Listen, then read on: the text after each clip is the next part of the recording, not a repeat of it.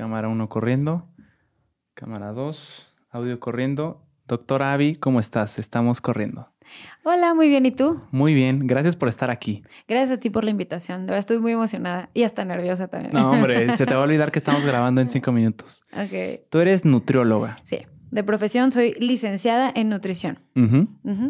Eh, después hice una especialidad de nutrición clínica y eh, bueno, antes de la nutrición clínica estuve dedicada mucho tiempo al deporte, diplomados de nutrición deportiva, etcétera. Pero como profesión soy nutrióloga, nu- licenciada en nutrición. Los nutriólogos, las nutriólogas estudian en parte, ¿tienen alguna rama de medicina general antes o es luego luego? Sí, en algunas universidades sí, no en todas. Este, llevas eh, de rama con medicina, o sea, la- las eh, materias como más comunes, fisiología, bioquímica, que las, que las dos carreras las llevan, ya después se derivan, ¿no? Porque no todas son de interés de las dos carreras, ¿no? Pero no todas, sin embargo, eh, la- aunque no lleves el tronco o el tronco común con medicina, llevas estas mismas materias. De fisiología, etcétera. Las llevas porque las llevas. Las tienes que llevar, forzoso. Tienes que saber las bases para poder tú saber hablar de alimentación, más allá de qué es una manzana o por qué dar una manzana, más allá del por qué, ¿no? Y a quién. ¿Cuánto tiempo dura esta carrera de nutriología? Eh, la carrera de nutrición como tal eh, dura cuatro años, en algunos casos hasta cinco. Este, ya con el servicio social y prácticas clínicas. Porque la mayoría de los nutriólogos pasamos por prácticas clínicas, si no es que me atrevo a decir que prácticamente todos, pero la mayoría pasamos por prácticas clínicas, porque te digo que tenemos que saber primero esa parte clínica con las personas y ahí tú te derivas si quieres servicio de alimentos, que eso es más como hospitalario, o si quieres deporte, este, etcétera. ¿Y la especialidad que dura otros dos años? La especialidad de, de nutrición clínica, uno. Mm, El posgrado dura dos. ok. Es una carrera interesante, Sí, seguramente. y es muy noble, es muy bonita, es una carrera muy bonita. Es esa parte de la medicina eh, noble, ¿no? O sea, que no llegas, eh, que no tratas con, con medicamentos, eso es muy importante, este, y que no, no, el punto es preventivo, mayormente.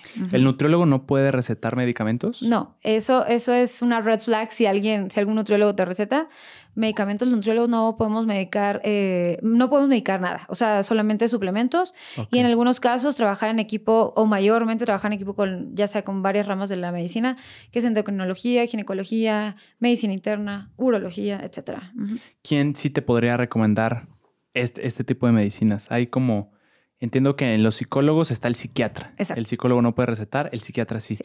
En el caso del nutriólogo, ¿quién sí? Eh, médicos como, o sea, médicos obviamente certificados. ¿Te refieres como medicamentos para bajar de peso propiamente? Eh, o Sí, o que tengan que ver algo con la nutrición. ¿A quién tendrías tú que acudir? Puede ser, puede ser un médico general con una eh, es- que haga algún eh, diplomado o más bien una maestría Ah, ok. en, em, por ejemplo, pérdida de peso, o sea, eh, bariatría, Mm. eso es eh, que es como una especie de maestría. que hacen bariatría y hay uno, otros que es diferente, que es eh, bariatría, cirugía bariátrica. Ellos hacen otro tipo de, de estudios, pero también te pueden recetar. En general, todos los médicos te podrían recetar. Sin embargo, hay unos que están como más inclinados hacia la parte de la obesidad. Claro. Hablando de medicinas, doctora Avi, ¿hay, ¿hay pastillas que te ayudan a bajar de peso realmente o es un mito? Sí, sí hay este, medicamentos mm, mayormente anorexigénicos, pero te digo, como tal, los nutriólogos, si sabes que alguien puede necesitar porque tiene algún problema hormonal, se deriva ya sea con el endocrino, con el endocr- endocrinólogo, con el médico internista o ginecóloga, depende cuál sea lo que tú veas que está como eh, a lo mejor fallando en la persona, ¿no? Ya, pero esta medicina, este medicamento, esta pastilla sería propiamente para bajar de peso. Me refiero a que hay muchos productos comerciales que anuncian en la televisión, en las redes sociales, para los productos mágicos para bajar de peso, las pastillas. No, todo lo que vayas a ver en la televisión no, no va a ser lo más apto y mucho menos para población en general, ¿no? Ok. Eh, si necesitas un medicamento para bajar de peso, eso tiene que, te digo, ir valorado por el endocrinólogo, la ginecóloga o el médico eh, eh, de medicina interna, perdón. Eh, y esto, él debe eh, indicar qué tipo de medicamento es el que se le debe dar. Ajá. Si te está teniendo un problema como eh, de resistencia a la insulina, bueno, qué medicamento, si tiene, necesita, Ah. por ejemplo, metformina, etcétera, pero eso ya lo decide el médico. Y nosotros en conjunto trabajamos con la, con la alimentación, la actividad física y el medicamento recetado por su médico. Ok. Sí. Últimamente se ha puesto de moda una dieta que se llama fasting, desayuno intermitente. Ayuno intermitente, sí. ¿Qué se sabe de eso, doctora? Es, el, ayuno intermitente realmente no es una dieta, sino un protocolo de horarios. Ok. Dieta es todo lo que comes, ¿no? O sea, si estés en un plan ordenado o estés comiendo como a ti se te antoja, eso es, eso es dieta. El ayuno intermitente, te digo, es un protocolo de horarios porque realmente tú organizas eh, eh, ciertos horarios para, para, alimentarte, ¿no? Entonces se, crean ventanas de ayuno para alimentación. Hay diferentes tipos, este, 8, 16, 16, 8, etc. O sea, eh, hay diferentes, hay otros más largos de 24, 48, que a mi gusto ya son muy excesivos, pero hay gente que lo hace y lo aguanta bien. Esto del ayuno es algo milenario, pues es algo que desde hace muchísimos años se practica. Este, incluso nuestros ancestros lo practicaban, ¿no? Pues actualmente tenemos la comida aquí en la esquina, ¿no? Al súper. Pero antes eh, tú tenías que cazar para poder alimentar, entonces pasaban periodos de ayuno. Entonces, no quiere decir que el ayuno sea malo, ¿ok? Pero va a depender para quién. Antes que saber ayunar, hay que saber comer. Punto número uno. Eh, porque si tú tienes ya un trastorno en el, que, en el cual no, no me refiero a un trastorno de la conducta alimentaria, sino a un trastorno en el que tú no, no sabes elegir qué comer, o sea, no, no has entendido la alimentación, el ayunar se va a, ver, se va a volver un, un problema más grande para ti. Entonces, por eso primero tienes que aprender a comer para poder saber ayunar. Este, ahora, cualquier dieta o cualquier ejercicio para bajar de peso, eh, vas a necesitar un déficit calórico. Entonces, inicialmente, con un ayuno intermitente, tú vas a hacerlo por restricción, o sea, porque solo estás realizando a lo mejor dos comidas al día, que son regularmente lo que se pone en, el ayuno intermitente, dos comidas. Este, la última, digamos, cena o comida tardía y lo que es el desayuno o, o comida tardía también, ¿no? Que es el siguiente día. Eh, entonces, al tú solo restringir esos dos horarios, tu alimentación obviamente se vuelve eh, más pequeña, o sea, comes poquito, pero porque no te cabe más, ¿no? En esos dos tiempos de comida. Ok. Entonces, de ahí ya estás haciendo un déficit, involuntario tal vez. Ahora. Pero hay menos cantidad de alimento. Exacto, ahí hay menos cantidad de alimento. En cada porción de, de desayuno y de comida tardía. Exactamente. Ajá. Ok, o sea, no es que se divida entre dos una porción general del día que comerías normalmente, se debería también se reduce la cantidad. Sí se debería de, o sea, inicialmente, y ya de ahí hacer un déficit, para que todo fuera como gradual. Un déficit es estar por debajo. Por debajo de las calorías que tú necesitas eh, de mantenimiento. Ok. Entonces, inicialmente se debería hacer eh, calorías de mantenimiento, por decir así, divididas en dos tiempos de comida, pero es, es la mayoría de las personas no, no aguantan o sea, eh, esas dos comidas con toda esa alimentación. Entonces, desde ahí ya haces una restricción pequeña. Y después tienes que ir este, disminuyendo, porque a pesar de que tú vas bajando de peso, como tú vas bajando de peso, necesitas una restricción menor cada vez. Claro. ¿Sí? Entonces llega un punto en el que es muy probable que el ayuno ya no se vuelva sostenible e incluso hormonalmente también ya no. O sea, tus hormonas también responden. Mm. Ajá. Entonces, eh, el ayuno es muy, o sea, es beneficioso, pero hay que saber en qué momento y para quiénes. ¿Qué tipos de ayuno intermitente hay, doctora? Hay, ayunos que son cortos y ayunos largos. Cortos, los que eh, te comento que son, por ejemplo, 8-16, que es el más común. O sea, 8 horas pasan de que no comes. 8 horas de ventana de comida, por decirlo así, y 16 de ayuno. Ok.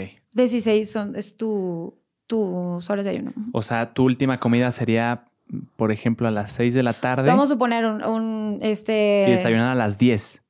Ajá, más o menos, sí. Ok. 11, pues, 11 de la mañana o 12 del día este, y cena a 7 de la noche aproximadamente. Ya, si está algo, o sea, ya hay una restricción ahí importante, Sí, pero fíjate que hay personas, o sea, todo nutriólogo se tiene que adaptar a tus necesidades y a tus tiempos. O sea, yo no te puedo imponer comer tantas veces al día si, si a ti no te da la vida, o sea, te la pasas trabajando a lo mejor, ¿no? No te da la vida para estar comiendo tantas veces al día, ¿sí? Este, realmente eso es la nutrición actual, o sea, el poner tantas comidas. Sin embargo, este, ya lo que ahora justamente se está manejando es adaptarnos a tu vida. Entonces, si, si a ti se te adapta solo hacer dos comidas, está bien, ya desde ahí vas a hacer un, un ayuno involuntario. Pero por eso es que hay que saberlo llevar para que te funcione en la forma que tú, que tú quieres. ¿Y el ayuno más largo del ayuno intermitente de cuánto es? De 48 horas. Dios santo. Sí. O sea, en 48 24, horas. 48 horas, sí. O sea, hay 24, una... hora. O sea, eh, comes en un lapso de 24 horas hasta 48. Dios santo. 48 de ayuno. Wow. Pero para mí la verdad es que es este Extremo, extremo sí. ¿Hay gente, ¿Es común que, que gente lo haga o no es tan? Sí, este, y la- en las culturas, eh, mm, si no mal te doy el dato, de árabes, etcétera, hacen, hacen este tipo de ayuno de manera por, por cultura. Wow, y tú como eh, nu- nutriológicamente hablando, ¿es posible recibir todos los nutrientes sin comer por, por, tanto, por tantas horas, por 48 horas? Si lo haces de manera periódica, sí puedes tener por ahí deficiencias. Este, pero si realmente es como tal, así una, una práctica que realizas por alguna cultura, que es de vez en cuando, es más fácil, claro. ¿No se ve a largo plazo este tipo de ayunos intermitentes? ¿Cómo que no se ven? O sea, a largo plazo, eh, ¿son factibles los ayunos intermitentes o solo se recomienda por ciertos periodos, como por etapas? Sí, sí lo puedes, sí lo puedes practicar a- en, en cierto tiempo, pero eh, te digo, bien llevado, o sea, con un nutriólogo, con un médico que sepa eh, llevar este tipo de procedimientos y que, y que te mantenga dentro de tus eh, requerimientos. Ok. Tú como nutrióloga, doctora Abby, em, si yo voy al súper, ¿qué tipo de productos debo evitar? Hablando de alimentos ultraprocesados o con demasiadas cosas que probablemente no me harían bien en mi dieta. ¿Cómo logro identificar cuáles sí, cuáles no mejor? Bueno, esa es una muy buena pregunta. Sin embargo, ahí también, los nutriólogos siempre te vamos a contestar, depende. Ok. ¿Ok? Eh, depende. Si tú quieres estar en pérdida de, de grasa, por ejemplo, los productos ultraprocesados no van a ser lo mejor para ti, ¿no? O sea, me refiero, por ejemplo, a embutidos, estos panes que también son, que tienen muchos ingredientes en general y que te pasan por muchos procesos eh, en la industria, pues no son lo mejor. Sin embargo, si tú tienes un proceso de mantenimientos en el que únicamente tu alimentación quieres que sea buena, tampoco es que sea lo peor del mundo mundial, ¿no? Este, creo que también nos hemos ido a los extremos de nada de azúcar, nada de grasa. Y eso también es un problema. También se necesita azúcar y también se necesita grasa. Ajá. Claro que el, el- el problema ha sido los excesos que, en los que hemos estado llevando las cosas, ¿no?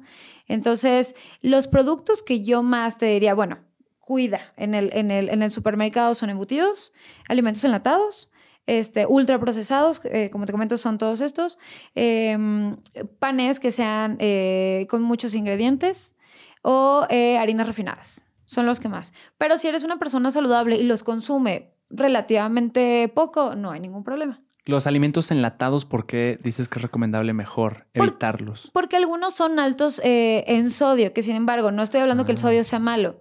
Si tienes un problema de hipertensión, por ejemplo, tienes esta enfermedad de hipertensión, pues sí, o sea, eh, sí te va a hacer daño, pero sin embargo, si no, los puedes consumir relativamente. El hecho de que un alimento, un producto esté empaquetado, significa que ya sufrió de ciertos procesos que lo vuelven no natural. No propiamente, hay muchos empaquetados que son al vacío. Ok. Y el hecho de que esté al vacío no propiamente tiene eh, un proceso químico.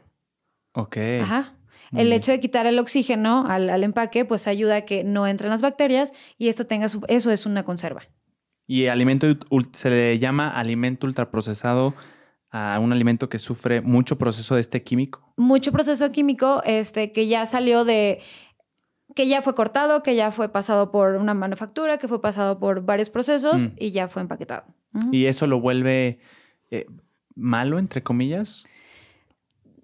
pues se vuelve no, no tan deseable, pero te comento, aquí, este, sinceramente, y la verdad es que muchos de los nutriólogos lo, lo que hacemos es eso, predicar con una, bueno, con el ejemplo obviamente, y que eh, no, no satanices tampoco todo, o sea, ni, ni tomar pura agua es bueno, ni tomar eh, una- un refresco a la vez al, la semana es malo, ¿no? O sea, me refiero, no pasa nada si te compras sucaritas un día, pero eso no es tu, tu, tu comida de todos los días. Tu ¿no? constante, Exacto. claro. El embutido propiamente, ¿por qué no es deseable? ¿Qué es lo que le hace a nuestro cuerpo? ¿Tiene alguna propiedad que necesitemos? Bueno, para empezar, eh, si son eh, embutidos, o sea, por ejemplo, carne de cerdo, por ejemplo, eh, eh, jamón de cerdo, por decirte así, es todas las partes del cerdo. Ajá. o sea, es como todos los desechos del animal. Entonces, procesados con harinas y con exceso de sales, o sea, exceso de sodio. Y al final es un alimento relativamente crudo. Mm. ¿Sí? Entonces no es como lo mejor. Eh, ahora, el hecho de que tenga este proceso y que sea todas las partes del animal lo hace procáncer, ¿no? Es lo que llamamos que es procáncer. Ok. Este, pero eh, como te comento, una vez más, ni todo en exceso, ni todo... Eh, claro. y, si lo consumes constantemente a un nivel ya extremo, esto de ser procáncer un embutido viene de, de que es como las partes menos deseables del cerdo? ¿O por qué sí, que, tiene, que tiene todo pues del animal, ¿no? Y, que tiene un proceso químico y tiene muchos químicos el producto. Wow, eso no sabía, que era... Sí. Era procáncer. Sí, en, pacientes que, sufren de algún cáncer son alimentos que no se deben incluir. Mm, todo tipo de embutido. Todo tipo de embutido. Hay muchas personas que para comer y no van a un nutriólogo empiezan a contar sus calorías, empiezan a restringirse ellos mismos contando en su menú cuántas calorías están consumiendo y hacen un promedio. ¿Es buena idea comer en base solo a calorías y solo fijarte en ese número al día? Eh, o sea, no es que eso esté mal, al contrario, la verdad es que esa es, eso es hacer un déficit, o sea, hacer un conteo calórico y, y la reducción, ¿no? para poder bajar, en este caso si estamos hablando en bajar eh, de grasa o de peso, sí, está bien. Pero eh, lo que no está bien es tampoco no fijarnos en la calidad del, alimento. Mm. Una vez que ya tú tienes... Eh, bien como establecidas las calorías en las que tú puedes empezar a bajar, o sea que tú ya sabes hacer este movimiento y estás en el proceso de, puede llegar un punto en el que obviamente pues ya hiciste mucha restricción, ya perdiste, entonces ya no vas a perder, ¿no? El mismo cuerpo te, o sea, te estancas de alguna manera. Entonces ahí es importante ya ahora checar la calidad también de los alimentos. Ajá. Entonces, tanto las calorías como la calidad del alimento, que es lo que te decía, un pan procesado pues ahí es donde te puede, ah, no, te, puede, te podría no ayudar, ¿ok? Pero cuando es un, eh, ya, o sea, ya con, con, las calorías ya muy reducidas. Pero inicialmente no va a haber ningún problema. Ok. Sí, vas a bajar. Como yo lo pienso es, es así. Si yo estoy, vamos a poner un ejemplo, no tengo ni idea, pero sí. Leí por ahí que 2.500 calorías es un, es, es un promedio al día de una persona. Me hace sentido lo que dices de que yo puedo llenar esas 2.500 calorías con dos hamburguesas tal vez al día. Y cumplí con esas calorías al día. Me imagino, sin embargo, que no es nutritivo o no me está haciendo realmente bien. O incluso cuando cumple esas calorías, realmente no estoy bajando de peso. ¿O no es así? Cuando no, cuando, si estás cumpliendo y esas son tus calorías, eh, tu, gasto energético basal, o sea, para mantenimiento, y las cumples, ahí te vas a mantener. Si tú haces un ligero déficit de eso, pues sí vas a empezar a bajar. Sin embargo, también, es, también importa lo que te decía la calidad de los nutrientes en cuanto a ahí no vas a tener fibra, por ejemplo, ¿no? Mm, Entonces vas a estar con estreñimiento probablemente. Cumples con tus calorías, pero vas a estar con estreñimiento. o sea, por darte un ejemplo, ¿no? Claro, el ideal es tener...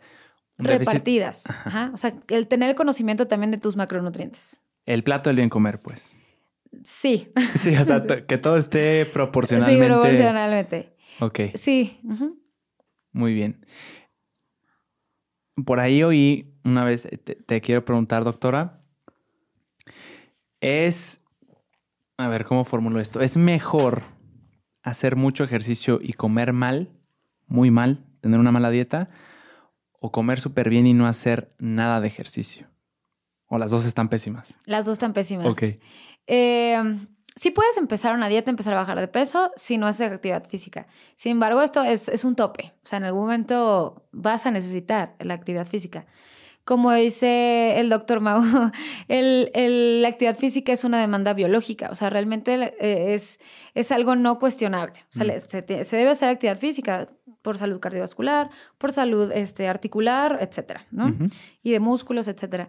Em, entonces, sí puedes bajar de peso, pero una es necesaria con otra. O sea, las dos se necesitan.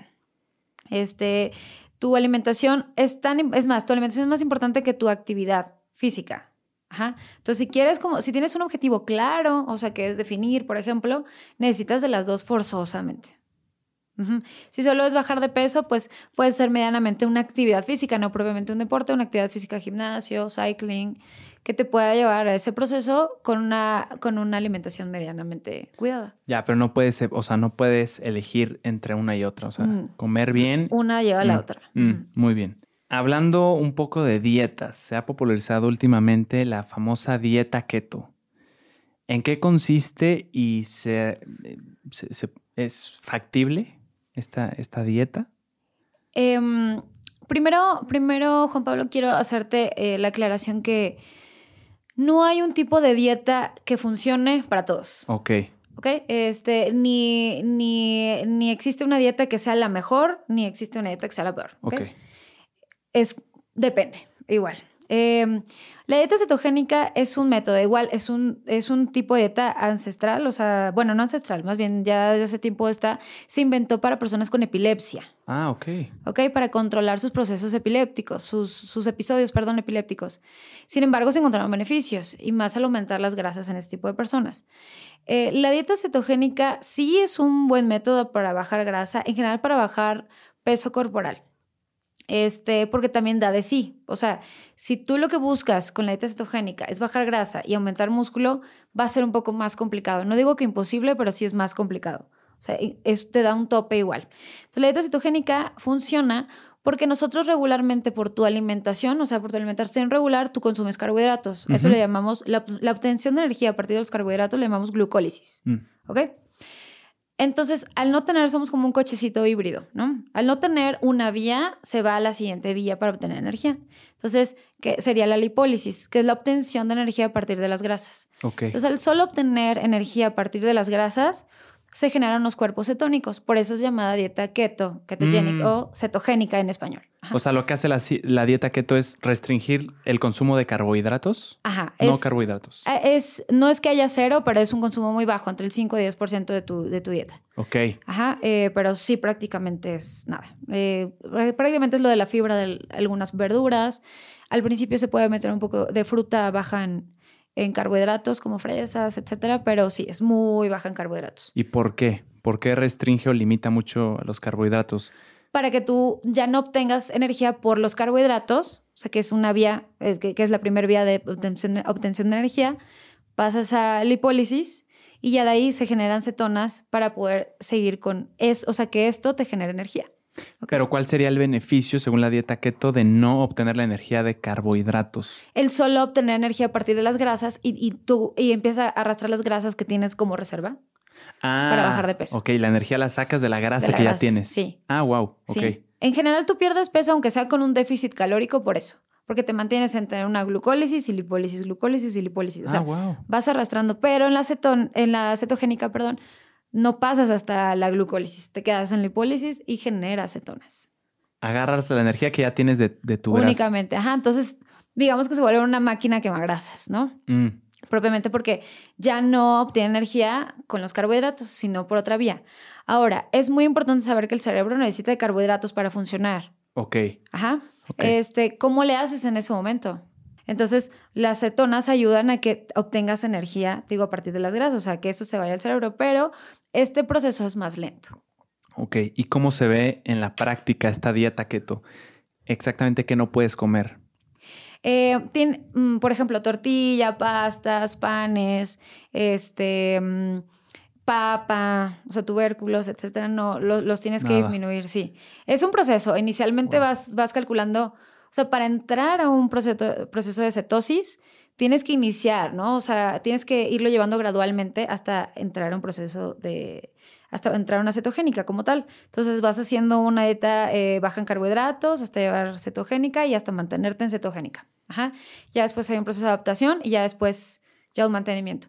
Entonces, en este proceso, pues si llegas hasta un 5-10% de carbohidratos, proteínas aproximadamente es el 20% de tu dieta y las grasas aumenta hasta un 70% aproximadamente de tu dieta. Mm. ¿Y a qué tipo de personas se les recomienda hacer este tipo de, de dieta, la dieta keto? ¿Hay Eh, como un perfil?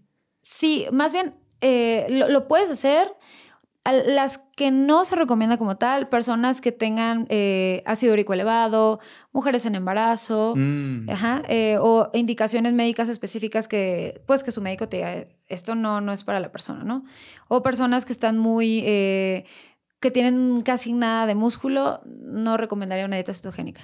Ok. Ajá. Ahora, hay, hay- he conocido a nutriólogos de primera mano que están, por llamarlo así, en contra de la dieta keto, que incluso ellos les hablas de la dieta keto y te dicen que ellos no te, no te pueden o no te quieren guiar.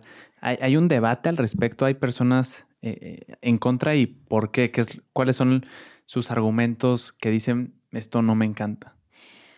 Eh, pues como te comentaba, es que los extremos es donde ya no. O sea, alguien que, te va, que te hable que la dieta ceto- cetogénica es todo en la vida, o sea, huye de ahí. Ok. ¿No? O alguien que te hable que la dieta, este, que el déficit calórico para ti siempre lo tienes que hacer, pues, o sea, no, no, tampoco es lo ideal. O sea, los extremos es lo que no es lo ideal. Este, es como si te casas con un partido político y ya, ¿no? Y te están dando en la cara y, y ya, ¿me explico? O sea, Claro. No, no, no es casarse con un tipo de dieta, es más bien ver a ti qué te funciona. Mm, El problema de la dieta ceto- cetogénica es que no realmente no puede ser tan sostenible. Hay gente que pues relativamente lo hace, pero tienen ya procesos adaptativos, o sea, procesos que pueden llegar y salir y volver a entrar a una dieta cetogénica de manera muy fácil. Sin embargo, este, como te comento, realmente no es eh, saludable llevarla dos años, no, no, es- Ah, no sería algo saludable. Yo, al menos con pacientes que los pongo que para mí, la verdad es que no es la primera opción nunca la dieta cetogénica, Mm. eh, lo llevo máximo seis meses, como, como máximo. como máximo. ¿Qué es lo que le hace difícil de, de mantenerse y de que se piense a largo plazo sin parar? Pues que en la actualidad es, es complicado y más aquí en México, tu, nuestra canasta básica que es tortilla, frijoles, son cosas que realmente no se pueden consumir en una dieta cetogénica. Mm, Este, se vuelve, eh, pues sí, no, no se vuelve algo sostenible realmente, ¿no? ¿se, vuelve costosa también? Se puede volver costosa también, es porque pues aumenta tu consumo en eh, carnes, ¿no? En cárnicos, entonces pues no se vuelve, sí se vuelve un poquito costosa. Además de la dieta keto, doctora, ¿cuáles son otras dietas famosas? ¿Qué, qué otro tipo de dietas hay? Eh, eh, dieta flexible, que es la que está ahorita como más, eh, ahorita en auge, por decirlo así. ¿De qué va esta dieta? La dieta flexible, que tú puedas meter todo tipo de, de nutrientes, o sea, todo tipo de alimentos, eh, tortilla, pan, pero con tu conteo, con el conteo que tú necesitas para, para, el, para el objetivo que tú tengas. Mm, Ajá, o sea, em, por ejemplo, que si necesitas, por decirte algo banalmente, tres tortillas al día más tanto de carne al día, pues lo puedas llevar, ¿no? O sea, por decirte algo. Este, y ahí, te, ahí tú vayas en este proceso, o sea, no es, no es 100% restrictivo y a lo mejor dices, ah, bien. no, no quiero tortilla, quiero pan, entonces puedas hacer el cambio, ¿no? Mm. Y eso lo, lo, llevar- lo llevamos la mayoría de los nutriólogos, y no es que te puedo decir que todos, eh, con, la- con las equivalencias, que son eh, alimentos en los, con los que tú puedes equiparar uno con otro, ¿ok? Del mismo grupo de alimentos. Ajá. Lo puedes cambiar. Lo puedes para- cambiar fruta por fruta, verduras por verduras, cereal por cereal. Ujú. Muy bien, esa es la flexible. ¿Hay, hay otras que sean populares? Este, la dieta paleo, mediterránea, que son parecidas, este, que son mayormente eh, aceite de oliva, o sea, aumento de grasas poli y monoinsaturadas, que son como el aceite de oliva, eh, semillas, etcétera. Eh, y eh, hay infinidad de nombres, pero mejor para que no lo googleen. Ok. ok. La más popular entonces es la flexible. Ahorita sí es flexible. Muy bien. Eh, y ya hay varios tipos de acuerdo a necesidades específicas. Como decías, la de diabéticos, ¿cuál se recomienda? Decías. No, en, en algunos pacientes con, que viven con diabetes, Ah. en unas personas que viven con diabetes, eh, si tienen, em, si están inyectándose insulina, si su médico les, les, les medicó insulina, se les hace conteo de hidratos de carbono por unidades de insulina. Pero eso es, o sea, actualmente ya no se usa tanto, pero sí, en algunos casos sí se, sí se utiliza. Si el médico lo indica, sobre todo. En México es muy popular, doctora, que muchas personas consuman en puestos de la calle, en puestos callejeros y que sea lo habitual porque desgraciadamente por eh, falta de tiempo, por falta de ir a otro lugar o por falta de ingresos también tengan que acudir a eso. Pero ¿cuáles son los riesgos de comer constantemente garnacha? De comer, ¿qué le hace a tu cuerpo estar comiendo este tipo de comida callejera diario? Bueno, principalmente puede aumentar tu eh, grasa visceral, que es la grasa que tenemos alrededor de tus órganos, o sea, justo en el, área del abdomen. Y esto llevarte a dislipidemias o enfermedades, eh, o sea, enfermedades cardiovasculares, hipertensión, diabetes, etc. Entonces, aumentas triglicéridos, colesterol, etc. Entonces, eso te puede llevar a posterior enfermedades. O sea, el exceso de grasas ahí es el, problema. Exceso de grasas y, harinas refinadas. El exceso de harinas refinadas, ¿qué, provoca? Simplemente... Las dos, lo mismo. O sea, el ah. aumento de grasa visceral. Ajá. Muy bien. Y el aumento de grasa visceral te puede llevar a una a cardiopatías, por ejemplo, enfermedades del corazón, este, lo que te decía con las dislipidemias, eh, comorbilidades, eh, como hipertensión, diabetes, etc. Estas grasas, por ejemplo, de la garnacha, eh, son necesarias aunque en porciones mínimas o literalmente podemos prescindir de ellas. Estas grasas saturadas de, de garnacha.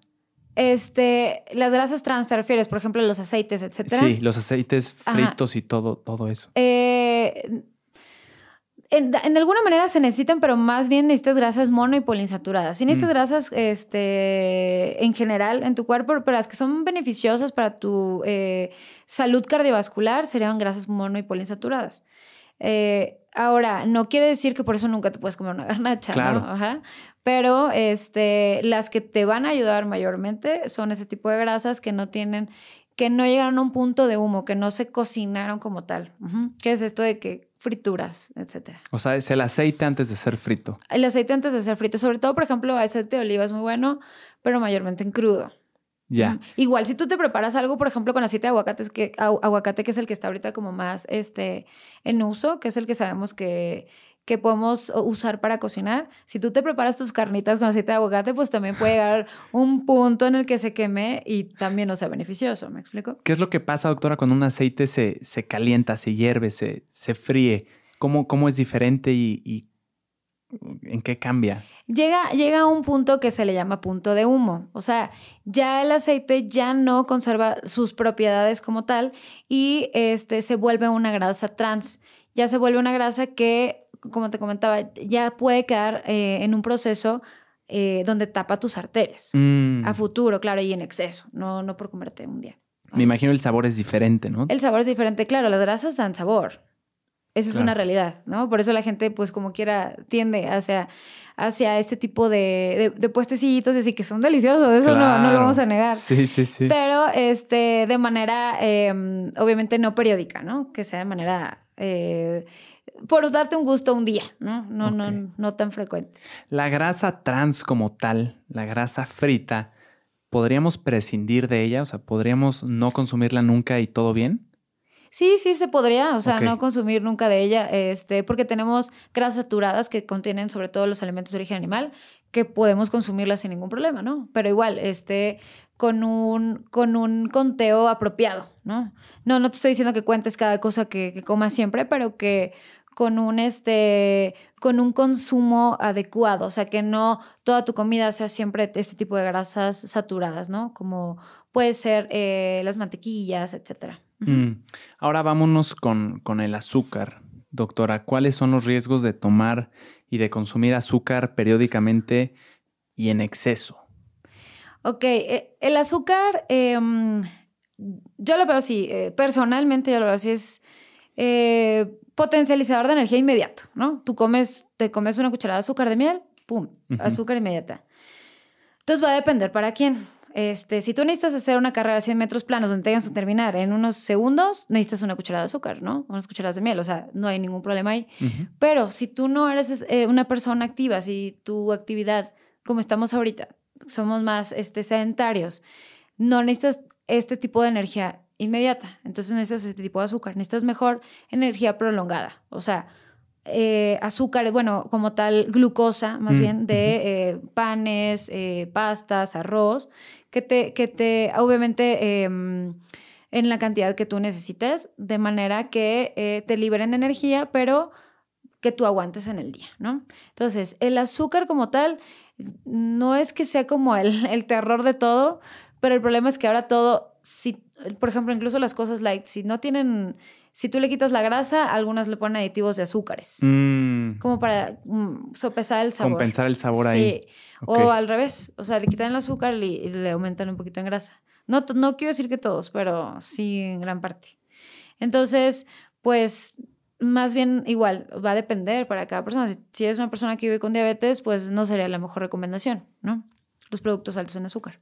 ¿Qué tipo de enfermedades generan el consumo excesivo de, de azúcar? Principalmente una diabetes.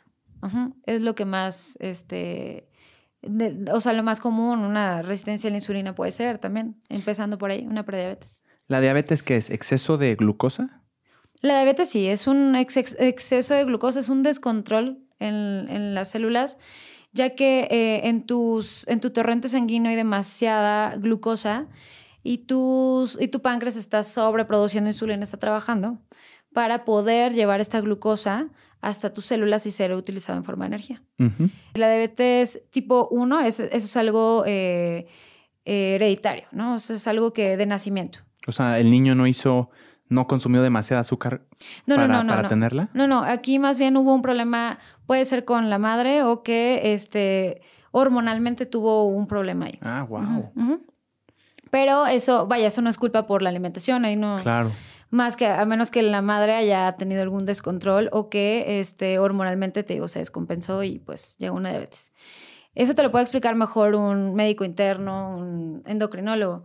Pero la diabetes tipo 2, que es la mm, eh, diabetes alimentaria, este, es la que por eh, exceso, no solamente de azúcar, no estoy hablando solamente de azúcar, eh, Cucharada. cucharadas de azúcar, me refiero exceso de grasas y exceso de carbohidratos también te pueden llevar a una diabetes. Mm. Ajá. ¿Y cómo es diferente o cómo se ve diferente la diabetes tipo 1 y, y tipo 2? ¿Algunas más grave? ¿Tiene consecuencias peores o La básicamente es lo mismo? Mayormente la, la diabetes tipo 1 es insulino dependiente. Desde pequeños tienen que estar con unidades de insulina. Ah, wow. Ajá. Este, la diabetes tipo 2, eh, pues si logras contro- controlar tus hábitos, este, o entender más bien los hábitos, pues lo puedes controlar perfectamente con alimentación.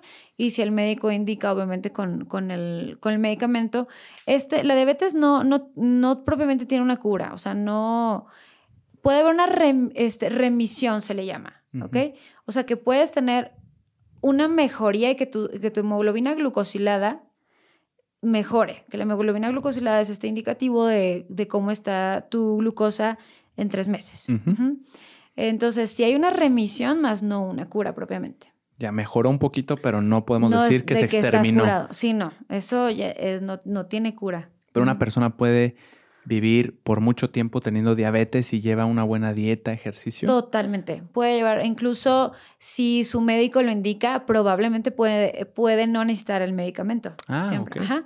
Pero pues para eso debe llevar todo un control justo con su médico y con su nutriólogo. Claro, entonces diabetes no solo es azúcar, sino también grasa, y todo y- mezclado. Exacto. Muy bien, doctora Avi, ¿por qué hay personas que por más que comen y comen y comen no engordan? Como otra persona que se come algo y, y ya parece que eso le engordó instantáneamente. Eso también quisiera saber yo, realmente.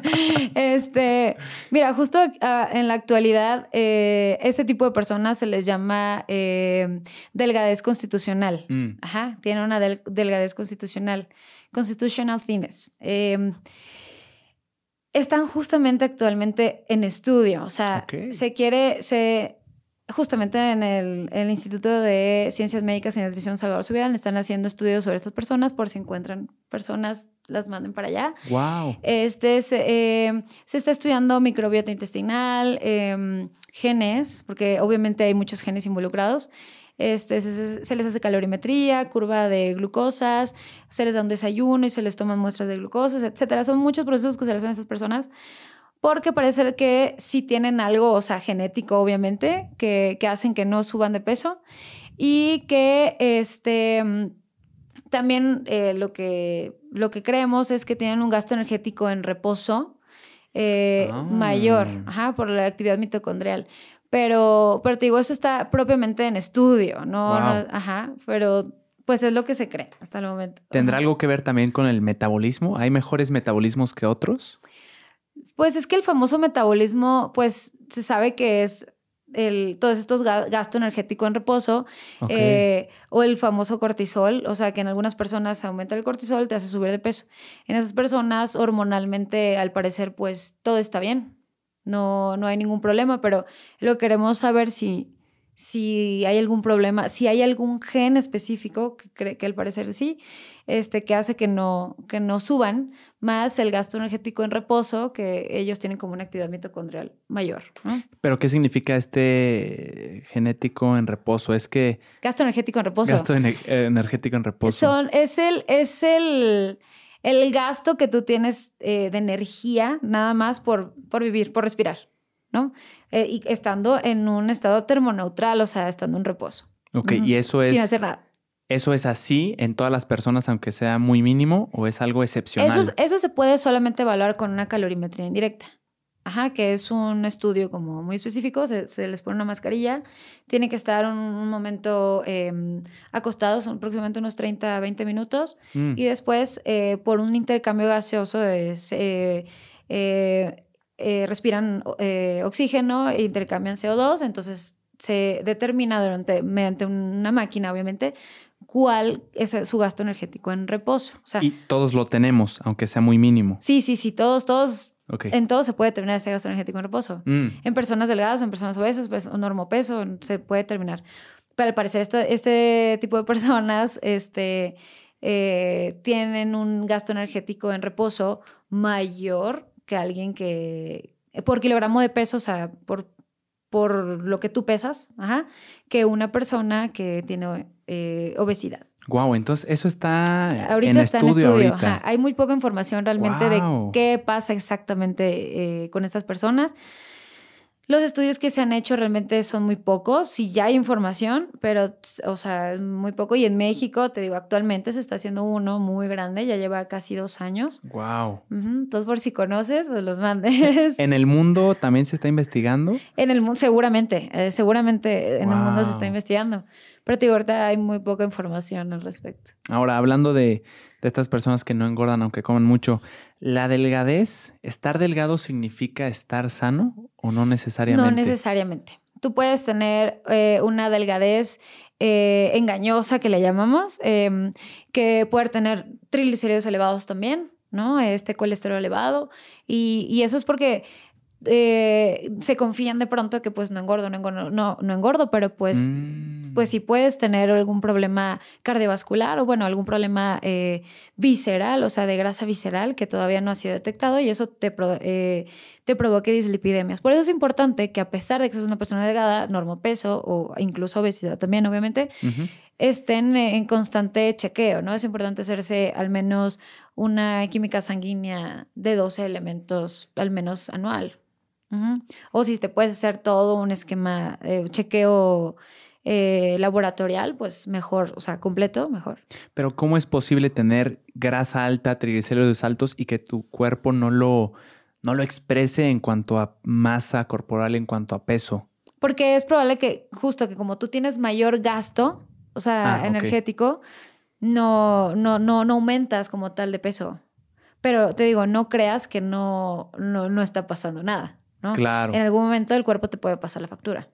Ahora, una persona que tiende a la obesidad o que es obesa, ¿necesariamente significa que no es saludable en cuanto a nutrientes? No, tampoco no, no, no, este, no quiere decir que no sea saludable. Puede haber una persona con, con un sobrepeso o con obesidad que no sean, em, que sean saludables. Sin embargo, mayormente las personas que tienen un sobrepeso, eh, bueno, más bien, perdón, una obesidad y que es saludable es porque todavía es joven, o sea, todavía no ha debutado con alguna enfermedad. ¿Ok? Pero sí, puede, sí se puede dar el caso que no tenga ninguna enfermedad.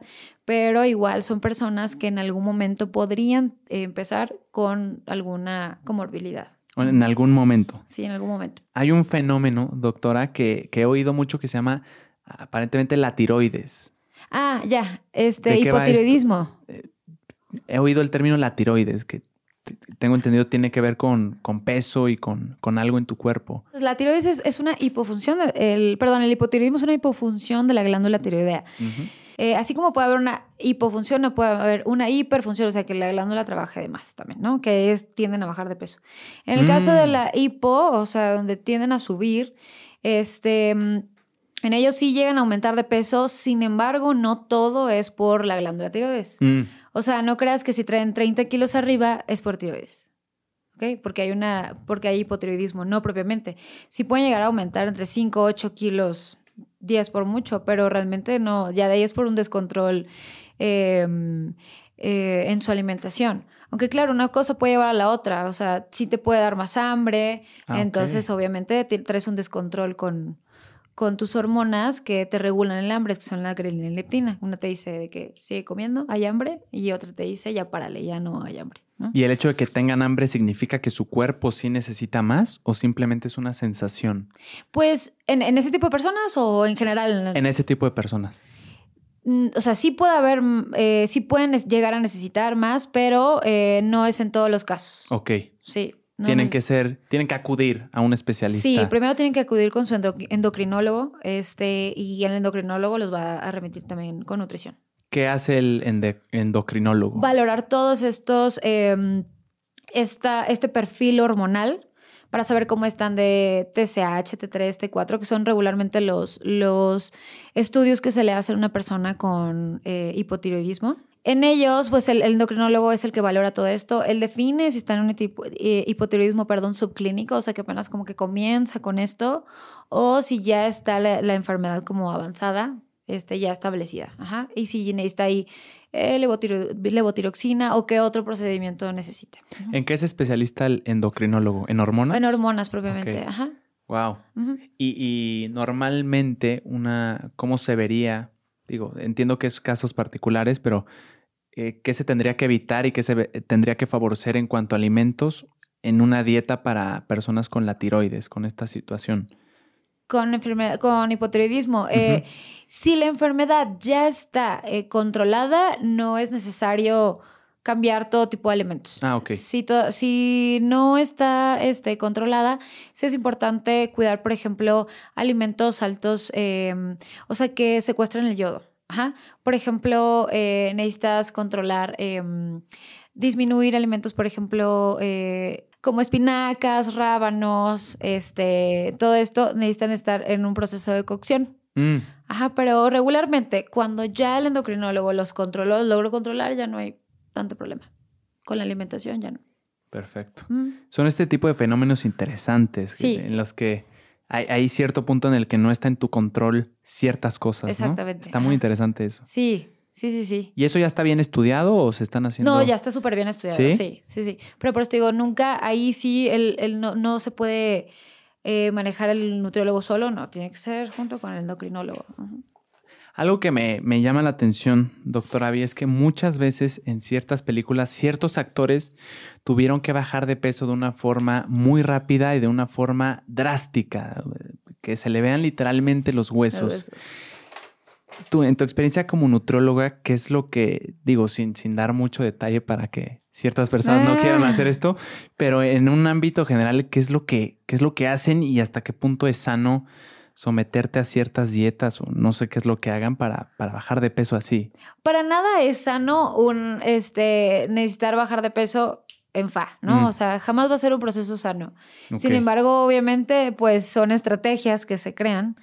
Eh, no voy a decir cuáles, Sí. pero este, sí se hacen estrategias para que, pues, o por ejemplo, algún boxeador, o sea, algún este, atleta que necesite dar un peso por alguna razón, o sea, por, por competencia, por ejemplo, también se hace. Que te digo que lo ideal es que sea gradual siempre. Pero pues para nada va a ser un proceso sano. Igual después la descompensación, el rebote, pues se viene con ganas. Ok, sin decir que si tienen eh, como uso de sustancias que no son regulares en una alimentación. O sea, necesitan ayuda como de algo que no tenga que ver con... Por ejemplo, artistas y eso seguramente, o sea, sí lo hacen. En el deporte ya está muy vigilado eso. Es Claro. más complicado. Claro. ¿Y cuáles son los riesgos de, de someterte a estas dietas o a estas situaciones para bajar de peso mucho y muy rápido?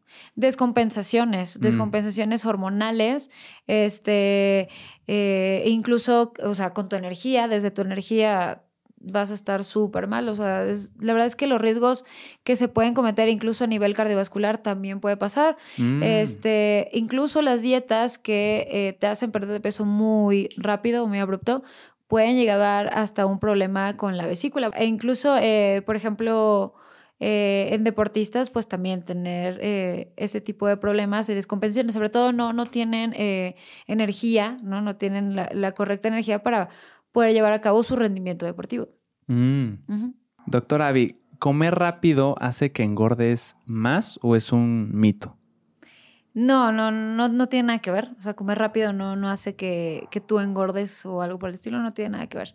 este, lo que sí es que podría no llegar la señal a tu cerebro de que, eh, de que ya estás saciado, ¿no? Que ya comiste. Entonces, que ahí te podría llevar algo que, pues que tú quieras comer más, ¿no? Que no te des cuenta de lo que comiste y pues quieras comer más. Entonces, la, la, aquí la intención es explicarle a la persona que eh, coma un poco más consciente, ¿no? O sea, se, te queda esta sensación porque comiste muy rápido y que te cabe más. Ajá, ajá, de que no te has saciado. Ya. ¿Se recomienda de alguna forma comer lento? Pues no propiamente lento, pero este, no a las prisas. O sea, eh, en un lugar, eh, en tu mesa, en tu mesa no estar viendo tele, porque igual pues estás distraído en otras cosas y no te das cuenta que ya comiste, ¿no? Pero pues a veces puede suceder que vas en el tráfico y vas comiendo, o sea, ¿no? O que comiste en el gimnasio, que comiste en el trabajo, o sea, puede pasar, pero tratar de comer un poquito más consciente de, lo que estás haciendo. O sea, a largo plazo hace daño que yo esté comiendo, que llegue a mi casa rapidísimo, coma parado, eh, rápido, rápido, cinco minutos y me vaya corriendo. Pues no, si no tienes más disponibilidad en ese momento de, alimentos, pues no pasa nada, pero, pero probablemente te digo, no, si, si ahí comiste rápido y no te llegó la señal de saciedad, pues sí vas a querer llegar a comerte una boca entera, ¿no? Claro. ¿Qué mito has oído tú como nutrióloga que sea completamente falso, que no haga sentido? Bueno, una es la de las fajas, que creo que ya está bastante desmentido realmente, que, que creen que por ponerse fajas para hacer actividad física eh, vas a, perder grasa propiamente. No, funciona. no, no es así. O sea, realmente lo que está pasando es que al ponerte la faja, tu proceso entra en una termorregulación este, en el cual que eh, por respuesta de tu cuerpo, o sea, por entrar en un estado de calor, pues empiezas a sudar, ¿no? Entonces, es, esa agua perdida realmente es más que nada deshidratación. Y no necesariamente te hace bajar de peso. No necesariamente te hace bajar. Pues si te vas a bajar unas tallas en el momento, porque pues obviamente estás deshidratado. claro. Pero en cuanto tú llegues y te rehidrates otra vez, pues recuperas. Ya, lo que te hace bajar de peso propiamente, ¿qué es? ¿Es el movimiento, me imagino? Ajá, hacer una actividad física, o sea, aumentar tu frecuencia cardíaca o este, em, un déficit calórico. Por mm. excelencia, el déficit calórico va a ser lo que te va a hacer perder grasa. ¿Y eso lo consigues con una dieta? Baja en... O sea, mm, que, que haya una restricción calórica, o sea, más abajo de tu, de tu gasto energético basal. Mm. ¿Sí? O sea, de tu ideal de calorías un poquito menos. De lo que tú necesitas para mantenerte, poquito menos. Ok. Ajá. ¿Se sabe el porcentaje? O sea, ¿qué tan, qué tan menos? bueno, sí, depende el, objetivo, depende de la persona, pero regularmente se baja eh, de 300 a 500 kilocalorías. Aproximadamente por persona para llevar un, un, este, pero hay, hay personas que sí se les llega a hacer más, pero pues regularmente como lo saludable es disminuirle 500 aproximadas. Ok, entonces sudar no significa que esté bajando de peso. No, porque eh, como te comentaba, ¿no? Eh, puedes estar sudando y pues lo mismo podrías eh, conseguir yendo a un sauna. Claro. ¿Mm? O caminando en el, en el calor. En el calor. Piensas tú que estás bajando mucho de peso. sí, exacto. Y igual pasa lo mismo con los geles. Te pones un gel, pues te van a hacer sudar, ¿no? Este, entras como en un estado de calor y, te van a hacer sudar, pero pues no, no vas a perder grasa propiamente.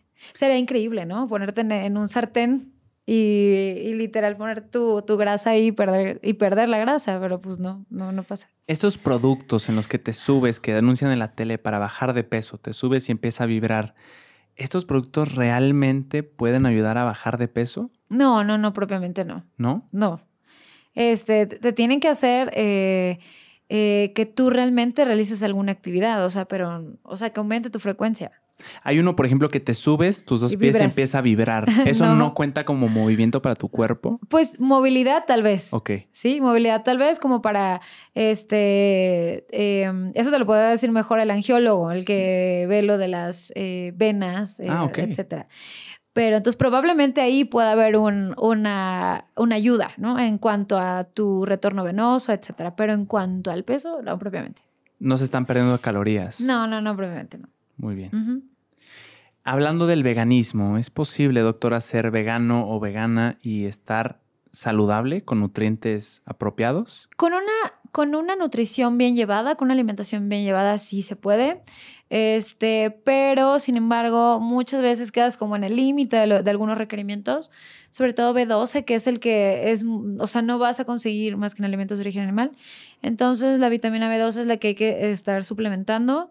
Eh, vitamina D, que bueno, aunque es sintetizada por, el, por la luz solar, pues actualmente llevas más actividad eh, sedentaria y en un, en un lugar cerrado, entonces es importante también suplementarla. Esto es para, para la para ayudar a los huesos, para ayudar a la salud de, eh, de los huesos, etcétera.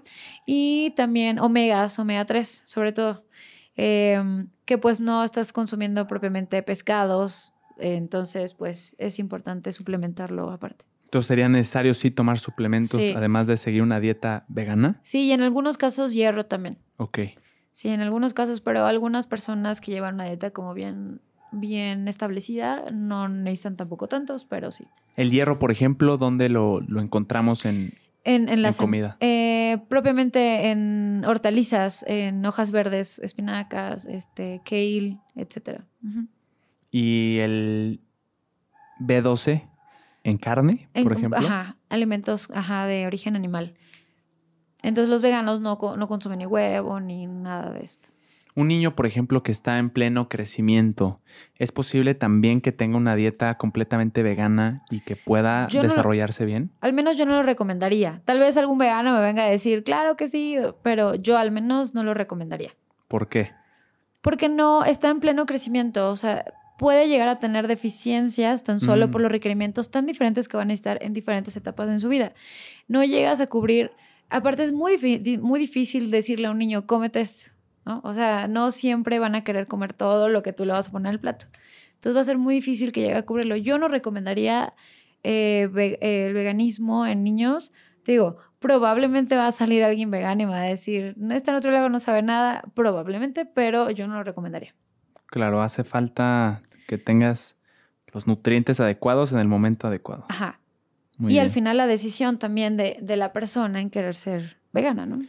De hecho, hace poco hablando con, con un nutriólogo me comentaba de un caso en el que un bebé recién nacido, eh, sus padres eh, eran veganos o al menos su mamá y no le dieron leche materna, por tanto tuvo un problema que lo llevó a la muerte. Sí. E- Eso se dice, no sé qué tan cierto sea, pero Sí, sí, hace sí. sentido, ¿no? La, la verdad es algo que yo no lo he leído propiamente, pero es algo que ya como que se sabe en el ámbito, que, que es un caso que pasó. No te estoy diciendo, te digo que yo lo leí porque la realidad es que no, pero este, me parece que fue una noticia o algo así, no, no recuerdo. Este, pero pues claro, o sea, no, no está obteniendo todos los nutrientes. Una, una eh, leche, por ejemplo, vegana, que no es propiamente leche, es un, si hablamos, por ejemplo, de leche de almendras, es este, almendra licuada con agua, ¿no? Se le llama leche, pues, porque tiene una consistencia como la leche. Claro. Pero pues no va a tener todos estos nutrientes, aunque ya está enriquecida. La verdad es que no es que estén pésimas para nada, no estoy hablando de eso. Este, pero no puedes nutrir a un bebé con todo lo de una leche materna. O sea, no, no, no tiene nada que ver. Y esta, esta, no específicamente esta mamá, pero si alguien, o sea, ¿por qué no le quería dar esta leche materna? Porque esa leche materna provenía a su vez de una leche de origen animal. La verdad yo desconozco el, el caso, probablemente digo, no lo, no lo he visto, este, pero pues al final la leche materna pues, era de ella. Claro, y si ella es vegana, No, no, no vería yo el Sí. por qué no darle, pero sí, tendría que checar bien el informe. No Sí, quiero no, no. malinformar Sí, porque no me hace sentido con este tipo de preguntas. Ajá, a mí tampoco. Pero eh, tú como nutróloga recomiendas que un niño no tenga una No. dieta completamente vegana. Sí, no, cuando empiece con la alimentación complementaria, que empiece con una alimentación eh, normal. Em, sí, supongo que, no sé, tú, tú como nutrióloga ves en un futuro eh, la posibilidad de que avance tanta la medicina, los suplementos, que durante el desarrollo de cualquier persona puedas prescindir de todos estos grupos? ¿Lo ves como algo real o...? Sí, ya hay cápsulas que, que te venden que tienen todos los alimentos, pero pues creo que el punto aquí es aprender a comer. O sea, no hay nada más rico que la comida. No hay nada que disfruten más que la comida. Y en México se celebra todo con la comida, hasta los funerales. Sí. Con la comida. Entonces, no hay nada mejor que aprender a comer. ¿Hay algún producto o alimento que por sí solo te haga bajar de peso, doctora? No, no, no. No hay alimento que por sí solo eh, eh, haga esa función. Eso sí es un súper mito.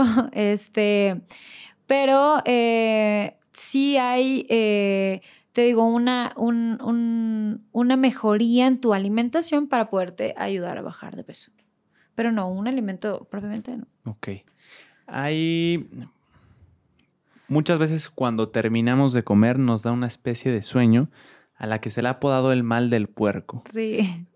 Eh, ¿Sabes tú por qué sucede esto? ¿Qué es lo que sucede que nos hace, que nos dé sueño, doctora? Este, bueno, científicamente se le conoce como María Alcalina mm. a eso. Este, y eso se produce por un, porque cuando tú realizas la digestión, cuando tú consumes los alimentos, empiezas a realizar una digestión, hay un aumento en tu, este, en, el ácido clorhídrico, que son los ácidos que tiene el, estómago.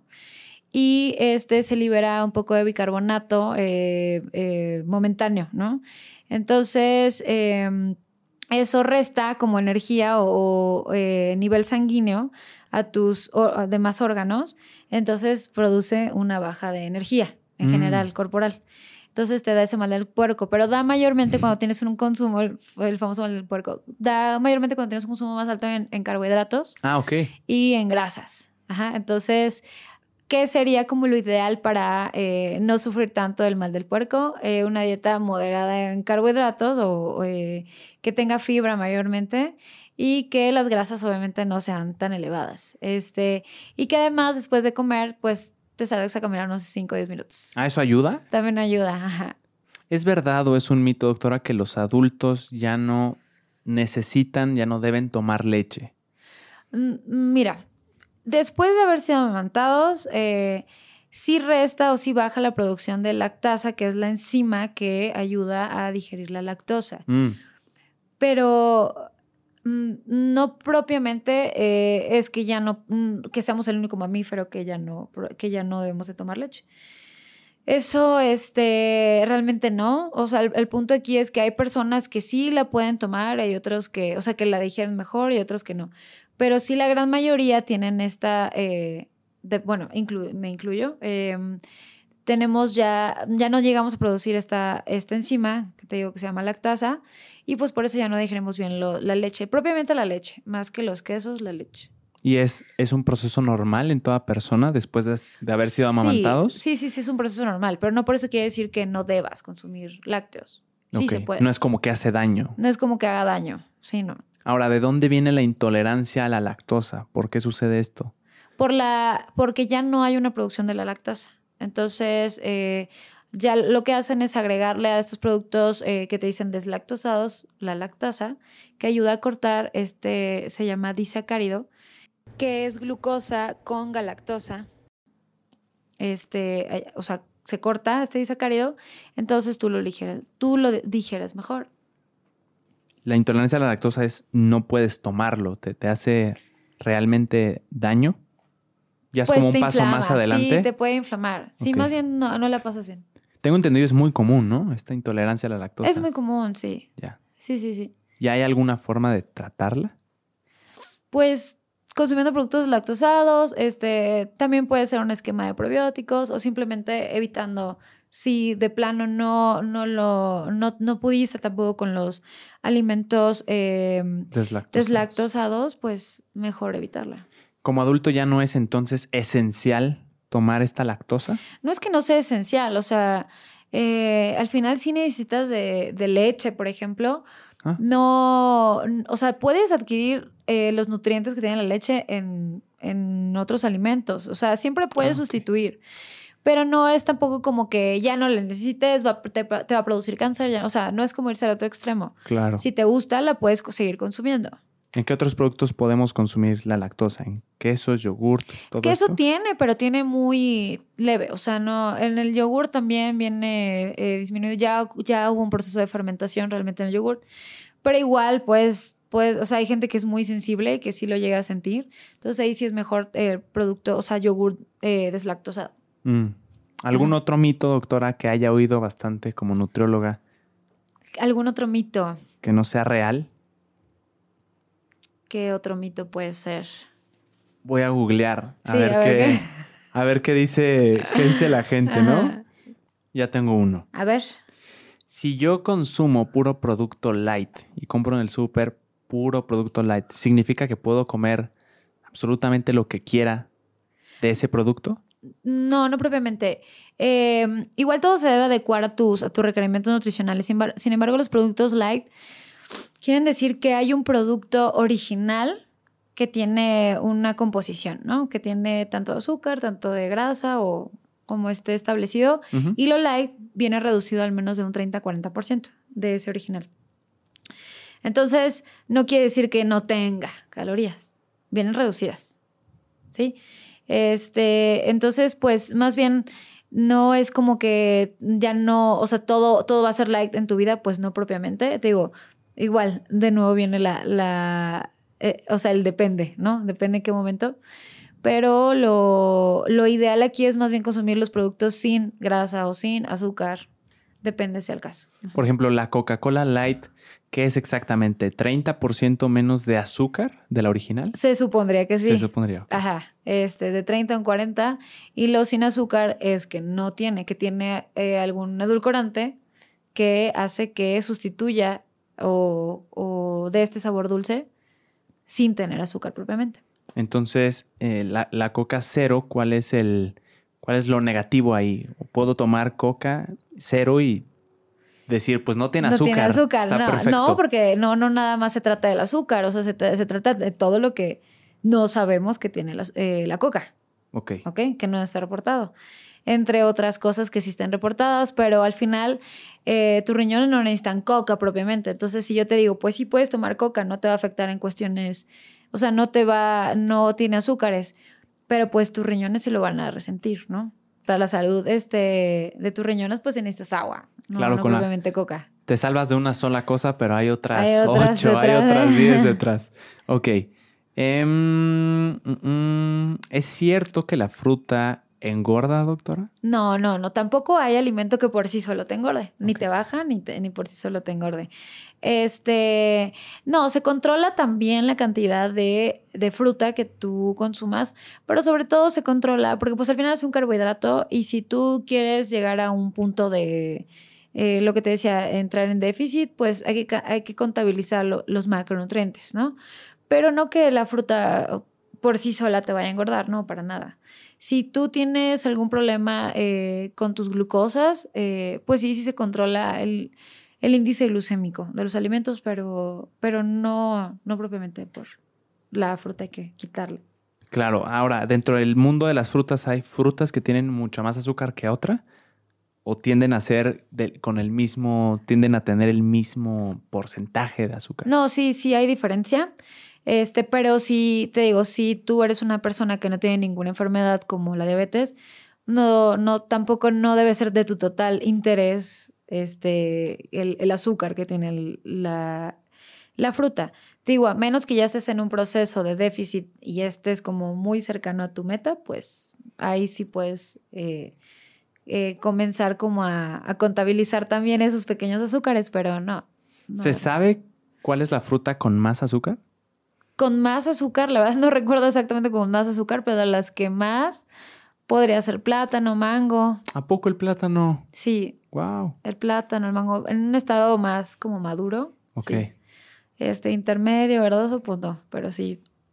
Mango, este papaya también puede ser, este melón muy maduro. ¿Hay alguna diferencia entre las azúcares de una fruta, por ejemplo, y las azúcares de un alimento procesado? O sea, sí, sí hay diferencia. Obviamente estás hablando ya de un elemento procesado. Sin embargo, se sabe que ya a nivel celular, pues realmente tus células como que no distinguen ah, los azúcares como tal. No sé si viene de una fruta, si viene de otra cosa. Pero para este para gustos y para tu salud, este, em, o sea, para el colon, pues obviamente vas a digerir mejor el azúcar de una fruta como tal, o sea, que, va a tener fibra, etcétera, que un azúcar simple, ¿no? De nada más de un, de un producto procesado. Porque es natural, supongo. Sí, por el hecho que es natural y contiene fibra. Muy bien. Ok, este no sé si sea un mito, probablemente. ¿Cenar fruta en la noche engorda? No, claro que no. es lo mismo este, las calorías que tú... Eh, em, o sea, si las desayunas, las comes, las cenas, o sea, es lo mismo el carbohidrato a, o sea, cualquier hora. El punto aquí es el, también el punto estratégico de en qué momento necesitas más energía, ¿no? A lo mejor tú tienes entrenamiento en la noche, pues vas a necesitar mayor requerimiento, incluso frutas o eh, azúcares como tal en la noche. Pero no, no, no para nada. las calorías van a ser las mismas, si sea en la mañana o en la noche, pero siempre y cuando sea el mismo requerimiento diario. Ok, probablemente ahí también pueda, pueda influir la calidad del sueño, ¿no? Hace poco hablaba con un especialista en el sueño y decía que lo recomendable en su ramo es cenar un par de horas. Antes. Lo ideal antes de irse a dormir. Sí. Sobre todo si sufren eh, de reflujo, etcétera, sí es más importante. Pero más que nada en esa cuestión, por eso te decía, este, va a depender mucho de en qué momento requieras más energía por tus actividades, ¿no? Pero no porque eso, por ende, te haga engordar, ¿no? Claro.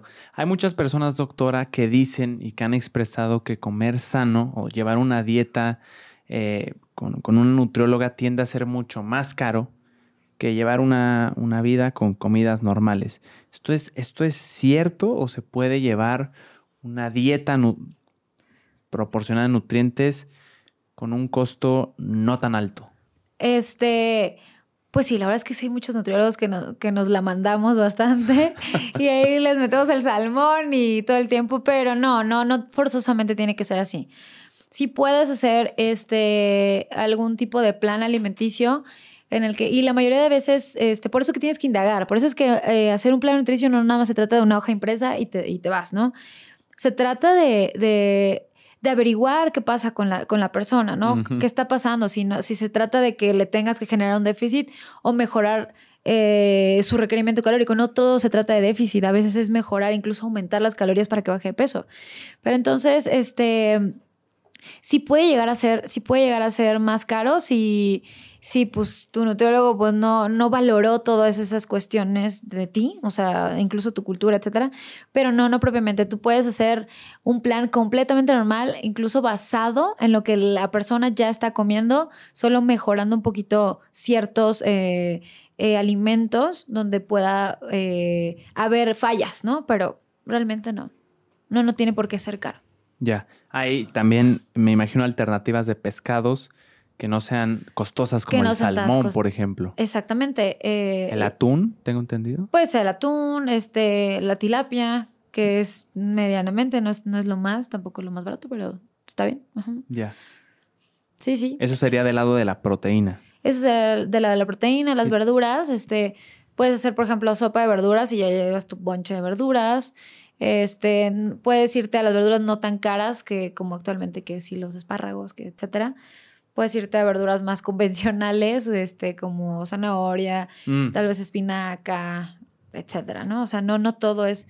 Este, por ejemplo, en mi casa realmente con mi esposo no, no siempre compramos así lo más caro, siempre no.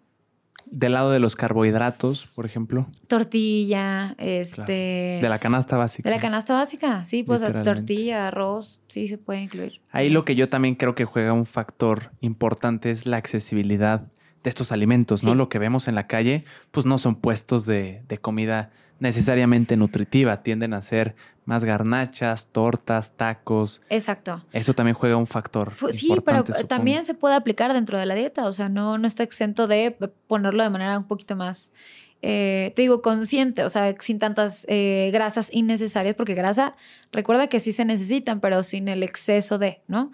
Este, por ejemplo, recientemente un paciente con, con diabetes y que había bajado mucho, mucho peso, necesitaba yo recuperarlo un poquito y le, la dieta que le puse recientemente fue huevo, arroz, frijoles de desayuno, comida, este, son una sopa de verduras, como un caldo de pollo con, con verduras este, sin propiamente la pieza de pollo, pero le puse tortilla, queso, frijoles. Este, más tarde, como una especie de molletes, frijoles, mm. me explico, o sea, no propiamente tiene que ser lo, más caro. Claro.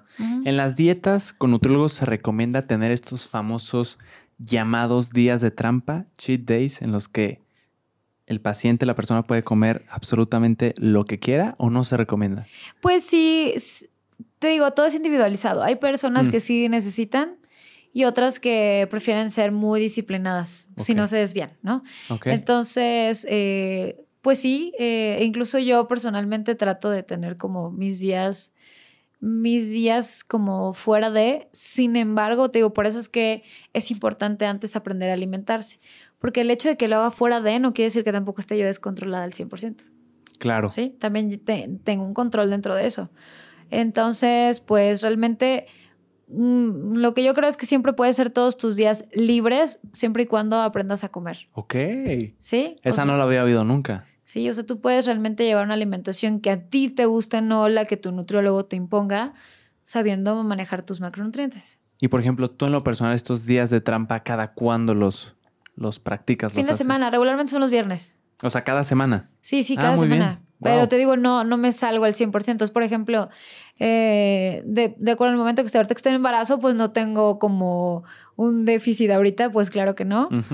Pero este, mm, en, en, los días que, por ejemplo, que me cuidaba, o bueno, que estaba como más en déficit, este, si tenía un conteo, mm, te voy a decir, no sé, cuatro tortillas al día. Te estoy por, decir, por decirte algo. Este, entonces tú ya más o menos lo equiparas, por ejemplo, si quieres pedir pizza, con cuánto eh, rebanadas de pizza te puedes comer. Entonces, entonces me como mi pizza, es algo que no me como todos los días, pero tampoco me salgo de control. Tampoco te excedes. Ajá, exacto. porque yo lo he intentado y ahí lo que pasa muchas veces es que el cuerpo se enamora, ¿no? Sí. De ese exceso y ya luego es difícil regresar, a lo normal. Pero por eso también creo que es bueno tener compensaciones. O sea, por ejemplo, a mí me dicen, y quiero un postre fit y ponme un postre fit. Y yo les digo, mejor disfrútalo. O sea, mejor cómete un postre fit este, una vez a la semana, ¿no? Una vez cada 15 días. O sea, eh, empieza a generar ese control, ese autocontrol. No es ansiedad por todo el tiempo necesitar este tipo de alimentos que regularmente son calorías vacías, ¿no? Entonces yo si quiero un postre fit me lo voy a comer normal.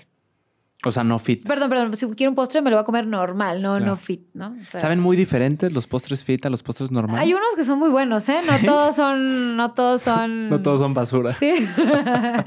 Hay unos que son muy buenos, pero, pero pues si no, pues mejor disfrútale ya. Perfecto. ¿Algo más que quieras decir? Eh, que quieras decir, nutrióloga, algo en eh, general, lo que Pues pues que esto de la alimentación realmente es un reto, no es algo fácil. Ir al nutriólogo eh, es el primer paso y es el paso más fácil. Ir a tu consulta, irte con tu menú, este, o tus ejercicios, depende cómo lleve tu, tu, este, todo tu plan, tu nutriólogo, pero la parte más complicada viene el después, ¿no? Que es, no es el primer mes, sino el continuar. Entonces, por eso es importante generar hábitos, no precisamente estar haciendo dieta todo el tiempo, porque el generar hábitos te va a llevar a que disfrutes de este proceso. Si algún tipo de dieta no le estás disfrutando, sea dieta cetogénica, dieta mediterránea, dieta de la luna, si tú quieres, o sea, la que tú quieras, este, e incluso, eh, incluso en dieta flexible, entonces no es ahí, ¿no? O sea, se tiene que buscar ese, ese plan en el que tú te sientas a gusto y que no, no sea para ti algo ya este hartante, hartante o, que eso te genere mayor estrés, ¿no? O sea, porque pues mucho estrés tienes en tu vida, ¿no? Como para que ahora una dieta también sea un estrés este, sumado a tu vida. Entonces, no, también no, vean no, vean, no nos vean a los nutriólogos como los malos del cuento y, creo que esta parte de también eh, satanizar de que las dietas son malas, pues sí son malas y son mal llevadas, ¿no? Eh, y si no son llevados por un profesional de la salud y porque depende mucho de tu objetivo, ¿no? De qué tan rápido quieras llevarlo, o sea, llegar a tu objetivo y qué tan o, qué tanto te permitas tú, este, con qué flexibilidad llegar a ese objetivo. Entonces creo eh, yo fielmente que, que el hecho de llevar un, un, un, plan alimenticio debe ser de manera consciente, saludable, este, y, que, y que te sientas a gusto con él. Puedes mm. tener tus periodos en los que no te sientes a gusto y también está bien, ¿no? Pero si tienes objetivo, regresar, pero esa parte donde estás bien, o sea, donde estás eh, eh, donde puedes llevarlo todavía eh, saludable, ¿no? O sea, no, no que se vuelva algo obsesivo. Entonces, bueno, más que nada eso, es un proceso difícil, para nadie es fácil y, no, y nada sucede de la noche a la mañana. Claro. Y sin duda alguna se requiere mucha fuerza de voluntad y decisión, ¿no? Decisión, también. ¿Tú das consultas, doctora Avi? Sí, yo doy consultas, estoy en la, en la del Valle. Ahí doy consultas personalizadas. Este, de acuerdo al, objetivo, pues se generan, se hace InBody, se hace antropometría eh, y bueno, se generan diferentes tipos de planes de acuerdo a la persona. Pero sí, sí doy consultas personalizadas. ¿En dónde te podemos contactar, doctora? ¿El número? Lo que quieras, ¿cuál es la forma de contacto? Ah, es con, con, Brenda, que es eh, la chica que me ayuda, mi asistente. Eh, si quieres todos los números, por si los quieres. Si quieres, si, te lo sabes igual. No, no me lo sé. Ah, eso, eso no está en mí. Este es el. El número es de Veracruz, pero porque ella está allá. Brenda vive en Veracruz, pero me lleva toda la agenda de Ciudad de México y de Veracruz. Ojo, estamos grabando en Ciudad de México. Estamos grabando en Ciudad de México y doy consultas en Ciudad de México y en Veracruz también. ah, también en Veracruz. En Poza Rica, Veracruz. Dios santo, qué versátil. Sí, ando viajando todo el tiempo. Ok. Entonces, para las dos es con, con Brenda, es el 782-88-324-38. Entonces, muchas gracias. Y ahí con, con, ella se pueden comunicar. Y les digo, aquí en Ciudad de México estoy en la, en la del Valle. En calle Santa Margarita 108 es, eh, ¿cómo se llama? Insurgente San Borja. Y en, en, Veracruz, o sea, en Poza Rica, estoy en, en no me acuerdo. Por ahí dices. Por ahí, en el centro. En el centro. Hay que preguntarle ahí a Brenda. ¿En dónde te podemos eh, seguir? En la colonia Obras Sociales. Para okay. ¿Dónde me pueden seguir? Es arroba nutrióloga.abigailcastano. Es mi Instagram y eh, mi Facebook es nutrióloga Abigail Castaño así. Muy bien. ¿Subes también contenido por allá? Sí, subo contenido. La verdad es que ahorita estaba un poquito apagada, este, por eso me sorprendió que me contactaras. Pero este, ya lo que estamos volviendo a retomar para, para subir información, porque como estaba en esto de la especialidad, la verdad me, me ocupaba mucho tiempo. Claro, no, te agradezco mucho que estés aquí. Gracias a ti. Y también felicidades por el embarazo. Ay, gracias. Qué lindo. Sí, ya llevamos tres meses y medio y vamos. Dios santo, como nutrióloga debe ser interesante cómo llevar el tema de. Sí, es interesante y, es, y, es, y es este, como te comentaba al principio, es, es impactante. Una cosa es dar recomendaciones detrás de. Este, y eso que todavía no he tenido cambios como tan abruptos en mi cuerpo, pero ya voy viendo, ya voy notando cambios. Y sí es un poquito así como que choqueante, ¿no? De que ya no te empieza a caer la ropa y así. Pero vamos disfrutando el proceso. Todo, es, todo proceso se debe disfrutar. Y ahorita vas a hacer mi proceso de ser mamá y ya después vendrá el momento en el que me tendré que volver como a aplicar 100%. Claro, pues muchas felicidades. gracias. por estar aquí, Avi. Y cuando quieras podemos armar una segunda parte. Seguro hay muchos temas de los que no tratamos y que la gente podría tener, llegar a tener dudas. Te agradezco mucho. Gracias a ti. Que estés muy bien. Tú que oíste, oíste. Bye.